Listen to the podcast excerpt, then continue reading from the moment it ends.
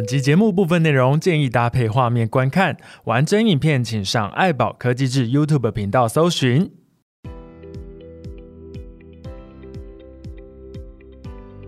好，各位大家好，我是呃 GTA Robotics 的创办人蔡承恩。那今天就是要来跟大家分享大学创业的这一段历程。那第一位呢，就是先邀请就是陈庭妤同学，是当初创建 GTA Robotics 的成员。大家好，我是陈庭宇，然后我是从泽恩开始创业之后，就一直在帮忙他做各种事务的人。然后再来的话，就是换林俊文同学，然后他是在创业后参与的过程当中，然后后来也加入到我们团队的伙伴。大家好，我是林俊文。那我原本是申恩老师的学生，透过申恩老师的精心培养，现在也开始转职当教练，也担任过教育局自通讯大赛的裁判。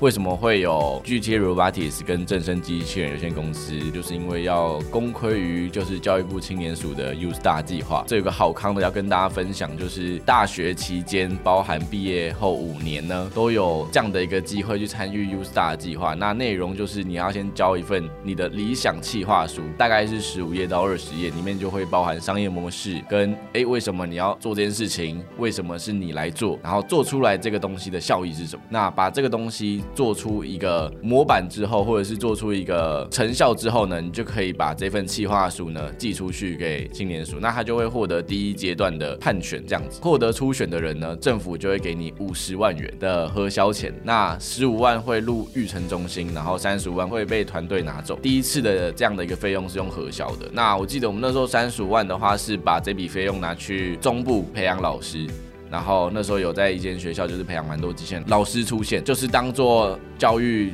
局长官的成效。再来就会进入到第二阶段，等于说政府官员会去考核你这三十五万元在六个月当中呢，就是做了哪些事情。那我记得我们那时候也有办小比赛，然后也有到各个地方去做行销跟曝光。那这件事情的话，就是除了做自己理想的事情，有时候官员呢也会想要请你完成他们的自己的一些期望。所以，我们那时候团队就是比较呃认真一点点，就是我们要把我们自己想要做的事情做好，然后也把官员对我们的期许也做满。那就到了第二阶段。那第二阶段的话，就是变成是简报。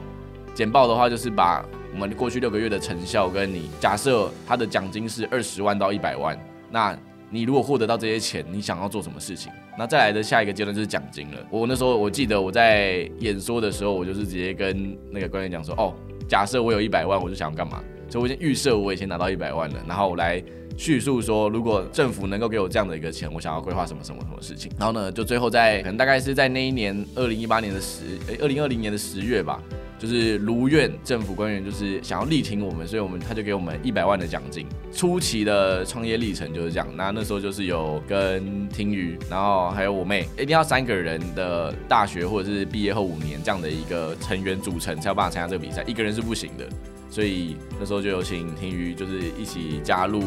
我们的机器人计划。自从加入之后，我们其实也有参加过像是 FITI 嘛。嗯，然后还有战国策，然后就是其实就是有参加蛮多个创业比赛，然后到现在今年的话就是有参加诶台积电台积电的青年主攻计划，然后持续在进行当中。就是其实台湾在大学创业这一块其实有蛮多比赛，你就打那个奖金猎人，就会看到一堆都是有关创新创业的竞赛，例如说某某大学提供三万块的奖金。然后来甄选大学想要创业的那些概念，就是收集大家概念的那种比赛。其实现在很多，只是说政府的几个核心主要的创业补助计划，像是 SBI 啊，像 U Star 是给大学生一个，我认为是目前看到最佛心的。因为第一个很像是在教我们的暑假作业，就是交个企划书，但这个企划书是可以给你圆梦用的。所以真的就是你交了之后，然后有育成中心的协助、夜市的协助之后，哎，你如愿拿到了这三十五万的核销钱之后，你真的可以把你原本还在放在脑袋里的东西去开始实现，因为你有钱了嘛。很多人都会抱怨说，哎，我想做一件事情，但我没钱。但因为政府现在有个平台这样给你了，那我记得那时候是把钱拿来开店面，所以这也创造出就是台湾的第一间人形机器人的实体店。对，因为就是过往比较，我记得是都没有啦。那我我们是算第一间。那后续的话，就是把钱都投资在那个房子的装潢啊，跟建置的设备上。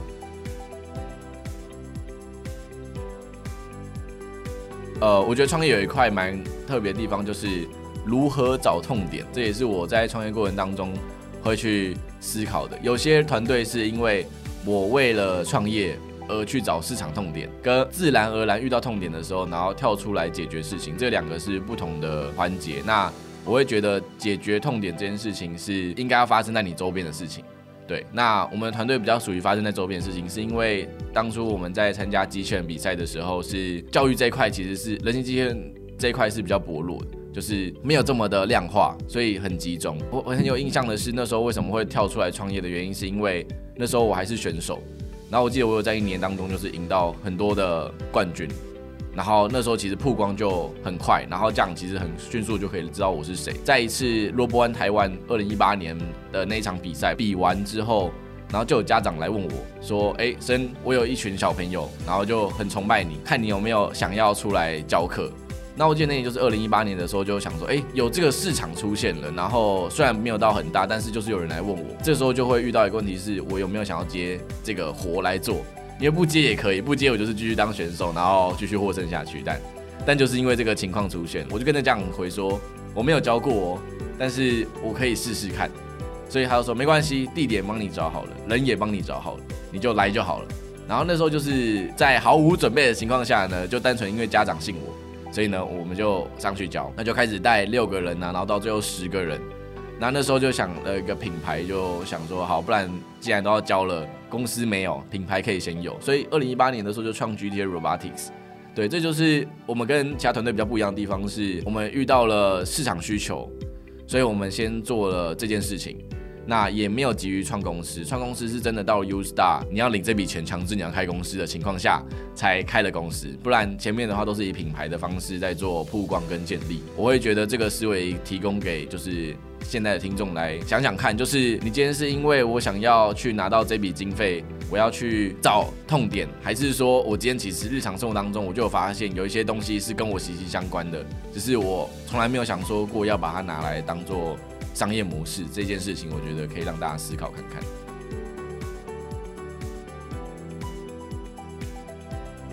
因为过往没有开实体店面的时候，我们的机器人其实偏高单价。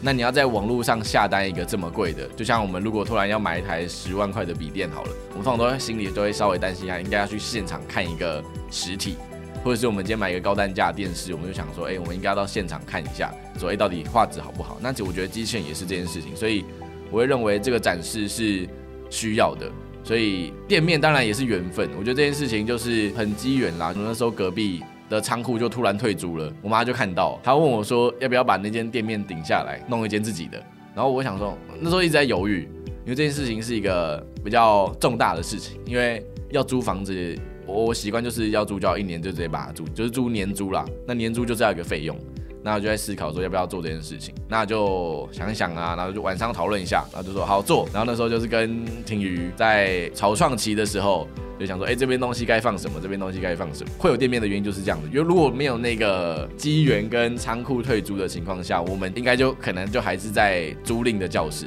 因为租赁教室其实有它的好处，就是例如说小树屋。可能桌椅都有，然后投影机等等的，就不需要建置这么多费用。但是不是自己的地方，就又不能放太多就是设备，因为他可能别的时段别人要用。那之前在草创的这个过程当中，就遇到这个问题，就是当初家长可能帮我们找到了一个还不错的地点，但是因为别的时段别的客人还需要使用，就不能放设备，那就变成是我每天。就是要把设备放在我车上，然后搬来搬去。也因为这样的机缘，就会想让我想要开，就是台湾第一间的人形机器人店面。这样，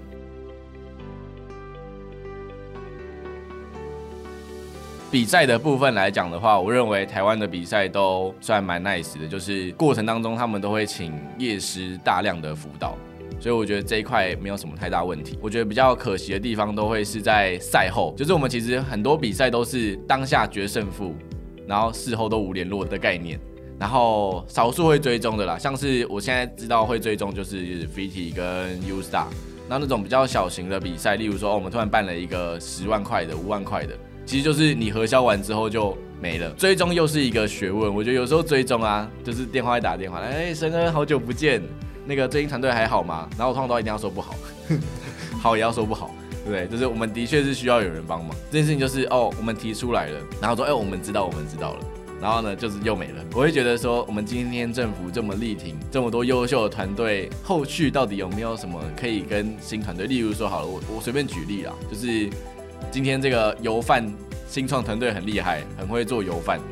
结果嘞，政府就把它扶持起来了，好，这个油贩就开了店面，然后卖了便当。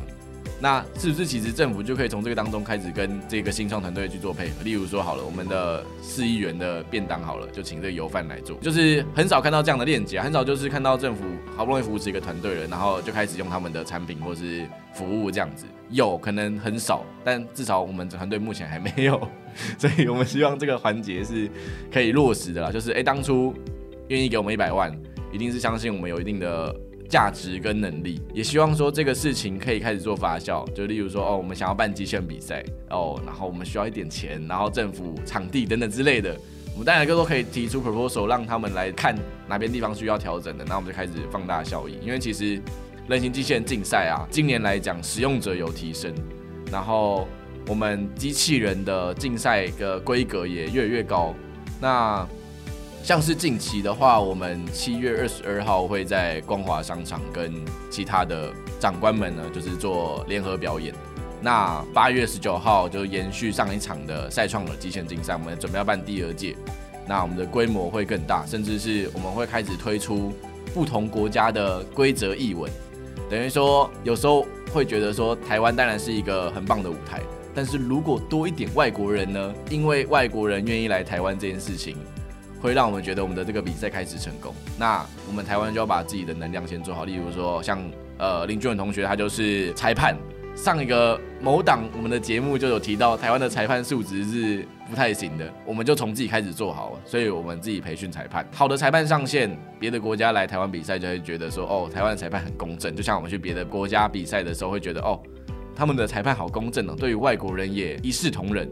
对，那这件事情就是。有在做陆续的发酵，这样，所以刚才有提到就是新创的竞赛过程给团队的一些回馈吧，我会觉得是比赛过程都是好的，因为一直在给你能量更新。例如说，哎，那个申恩，你们这边需不需要夜师？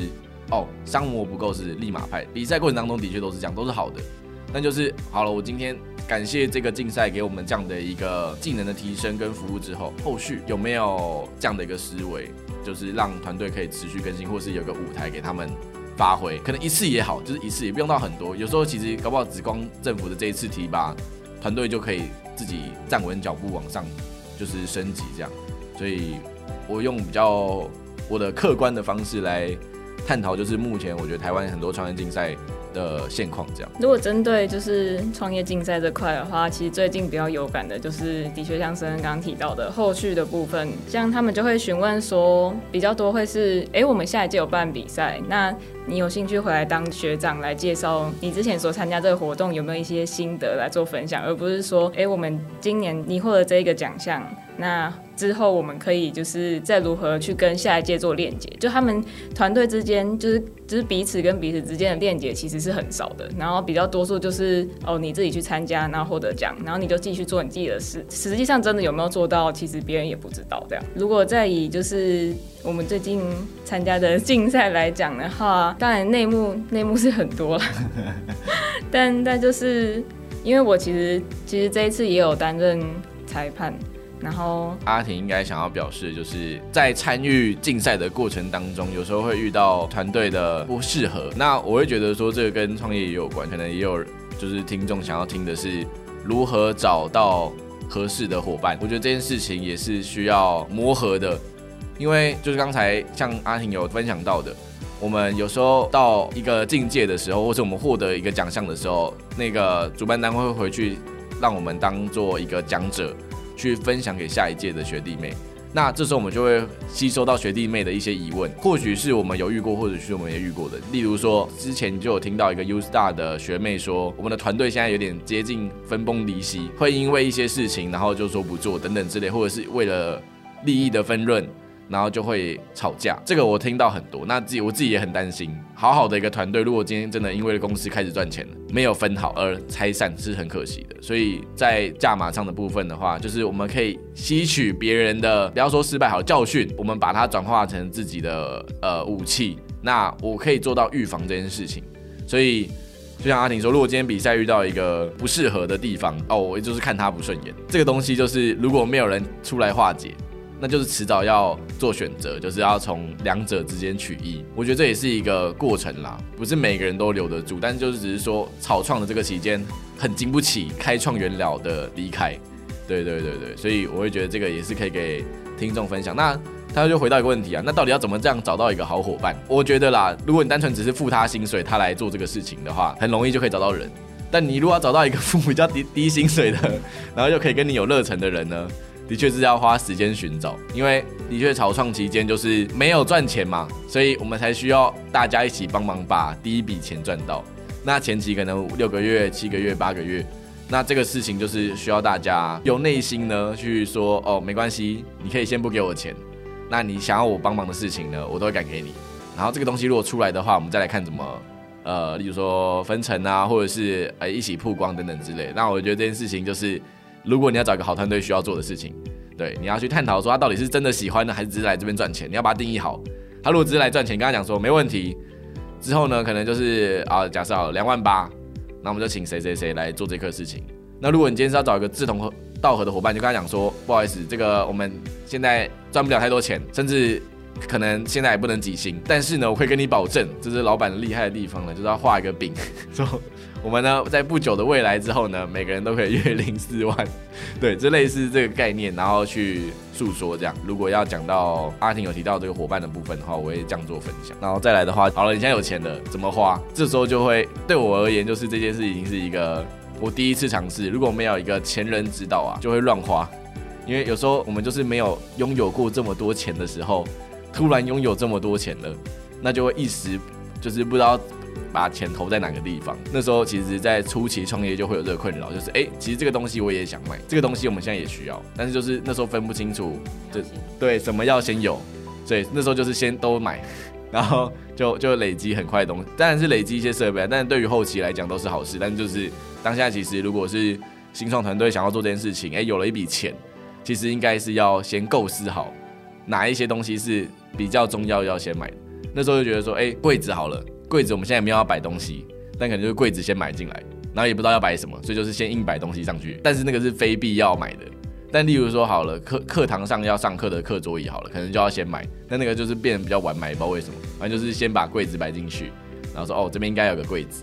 可能以后会放东西，但是目前就是没有东西可以放。对，就类似那样的一个思维。那我会觉得说这个东西就是。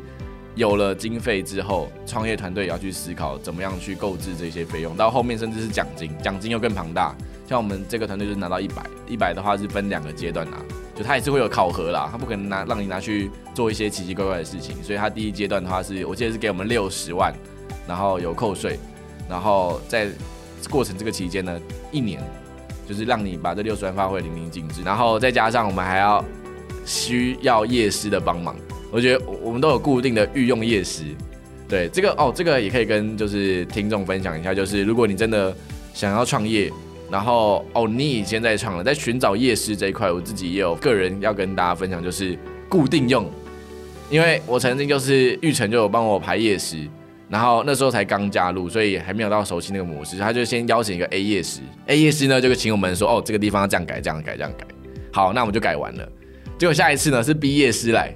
业师就说：“这个简报怎么那么烂？” 他说：“怎么会这样子排嘞？”然后我那时候就立马体悟到，我就说：“老师，以后夜师我就故意利用这一位就好，因为我我比较喜欢这一位的风格，那就再也不会有这个问题出现。所以一开始的时候，我觉得可以用这样的方式去找到你合适的夜师啊，就是也不一定说玉成或者是谁哪一个比赛排给你这个夜师。”就一定要一直跟着他啦。老实讲，就是每个人风格不一样，搞不好他喜欢大剌剌的风格跟我很像，搞不好另外一个是比较走一个就是含蓄的，可能对我来讲就不太适合。所以我觉得夜市这一块的话，如果要说搜寻的话，可以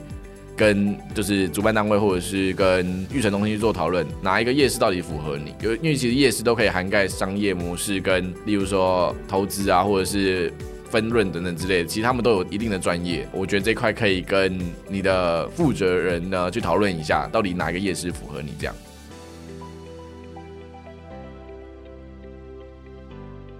我会觉得是我们有成效，就是相比于其他团队，因为其实我们算走得早，我们不是什么事都没做。我有个 idea 去创业，我们跟其他团队的一个最大利基点是因为我们在，我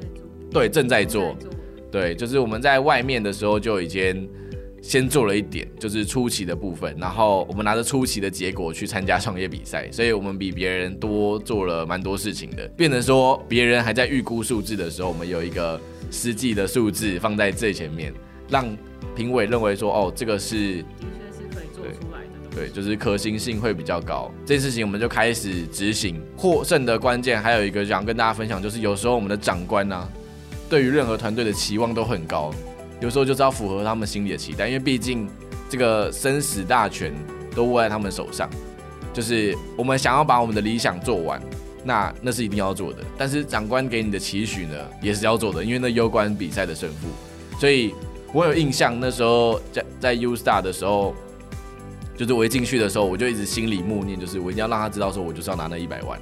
对，所以我在那个演讲的过程当中，就一直不时的透露出我想要拿那一百万的野心。当然，台下的评委就是那种，就是呃，就是有有就笑呵呵这样子啊，就是哦，这个小朋友怎么样了呢？但夸奖的地方是一定有的啦，但就是展露自信。然后因为那时候还比较有趣的是，因为那时候 U Star 前，然后刚好接到一个订单，大概十万二十万吧。然后我想说，嗯，这个题材也不错，就顺便进去演讲的时候顺便分享出来，就说哦，那个各位评委大家好，就是刚才呢，就是谢谢委员给我们的三十万的核销钱，让我们开始日益壮大。然后刚才又接获到订单，就是给他们一点信心，说我们这个团队其实做得到。但虽然订单只是电话讲，还没有付钱，但是就是先分享喜讯嘛，报喜不报忧，那就是这样子，然后把那个演讲顺顺利利的完成。所以有时候其实有些团队会画很大的饼给委员听，那当然委员就会很直接嘛，因为他评过那么多组别，他就会说，那你的第一步是什么？所以我会这我会觉得这件事情在做。就是报告的时候，我们可以有条理的把你现在可以做得到的第一步做出来之后，然后接下来怎么做到最后，哦，好，我今天的目标是成为台湾人形机器人教育龙头，像这样的故事去铺陈完，基本上我会觉得，呃，评委不给你也很难啦，因为你实在是太完整了。对，就是我我觉得我把钱给你，你就可以照着我的步骤去做。那我觉得这件事情是，呃，如果你想要参加这类型的竞赛，要做到的，不可以只有结果，没有你的第一步，对，因为万事起头难。那我觉得这件事情是非常真真实实的，在你还在听这个节目的时候，还没有动手的各位呢，这件事情对各位是最难的，对，因为很多人都想开饮料店，结果开饮料店的都放在心里，没有人做，对对，类似这样的情况，这样。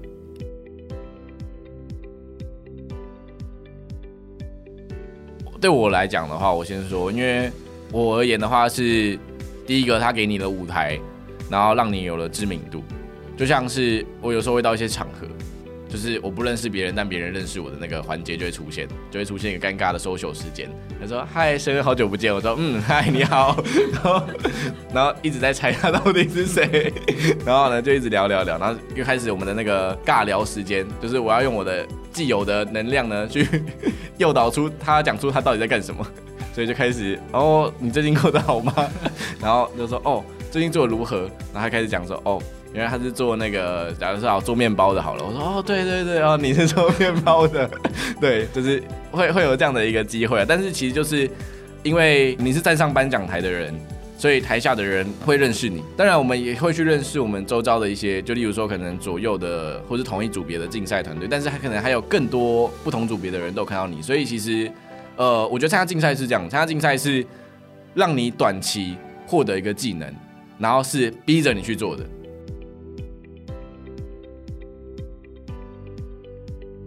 创业带来给我的改变，那我们这种新鲜人提早创业的关键就是。会变得讲话会比较历练过，对对，那当然是要踩过很多雷啦。我会觉得创业的有趣的地方就是可以认识很多人，这个没有话讲，就是这大家都知道。但创业呢，更有趣的地方是可以了解很多产业的黑暗史，这才是我最有兴趣的。就是真的就是要做，才说哈，哦，原来这个不能做，这是潜规则。我觉得这个是创业之后比较有趣的地方，就是因为你以前是一个新鲜人，所以有时候呢，长辈呢他会管不住他自己想要教你的那个心，他就跟你讲说，哎，申恩这个啊，呃，没嘎是什么？然后呢，哦，这个地方你不可以这样做哦，然后这样这样这样，然后说，哦，原来是这样，甚至是有些是哦，还来不及被提醒之后就先做了。然后呢，犯错之后呢，开始被骂嘛。我觉得年轻人可以犯错，但能不能被长辈原谅，要看年轻人的那个行动。有些人犯了错之后就说：“哦，没关系啊，这个又没差。”你就失去了未来可以跟其他人合作的机会。但如果你犯错了，然后你赶快去想办法把这个事情补足，或者是把问题给解决，其实长辈都很聪明，他会觉得说：“哦，你这个年轻人是还不错的，就是遇到问题可以解决。”他就会开始给你一些机会。那我会觉得创业这一环就是可以学到很多很多很多像这样的一个事情，是在你什么都不会的情况下，你必须要会很多事情，而且是强制的时候，它会给你带来新鲜感。那新鲜感这件事情去触发你学会很多技能，所以包括了，例如说哦，可能开了公司，然后你就变成是需要常常跑银行，那就开始了解银行的所有的业务，然后到哎，你可能需要假设好了，我们就一步步来，可能哦有我有了钱，然后我可能开始要去买东西。然后就必须要开始装潢嘛，就必须要跟装潢师傅学哦，这些东西是要怎么样摆拉线什么的，就真的是因为创业的时候，我必须要开始涉猎很多很多领域，然后可能带来就是要招生了，学行销，看看别人的教室为什么可以报班，我们班不行，所以就开始看别人的 DM 怎么做，然后就把 DM 跟阿婷讲说，哎，阿婷，那个人家 DM 做，对，那个人家那个看起来很不错，我们做一个类似的，我们来参考一下。对，然后就是把这个东西也慢慢做出来，当然就变成是我们什么东西都有，但我们都很不专业。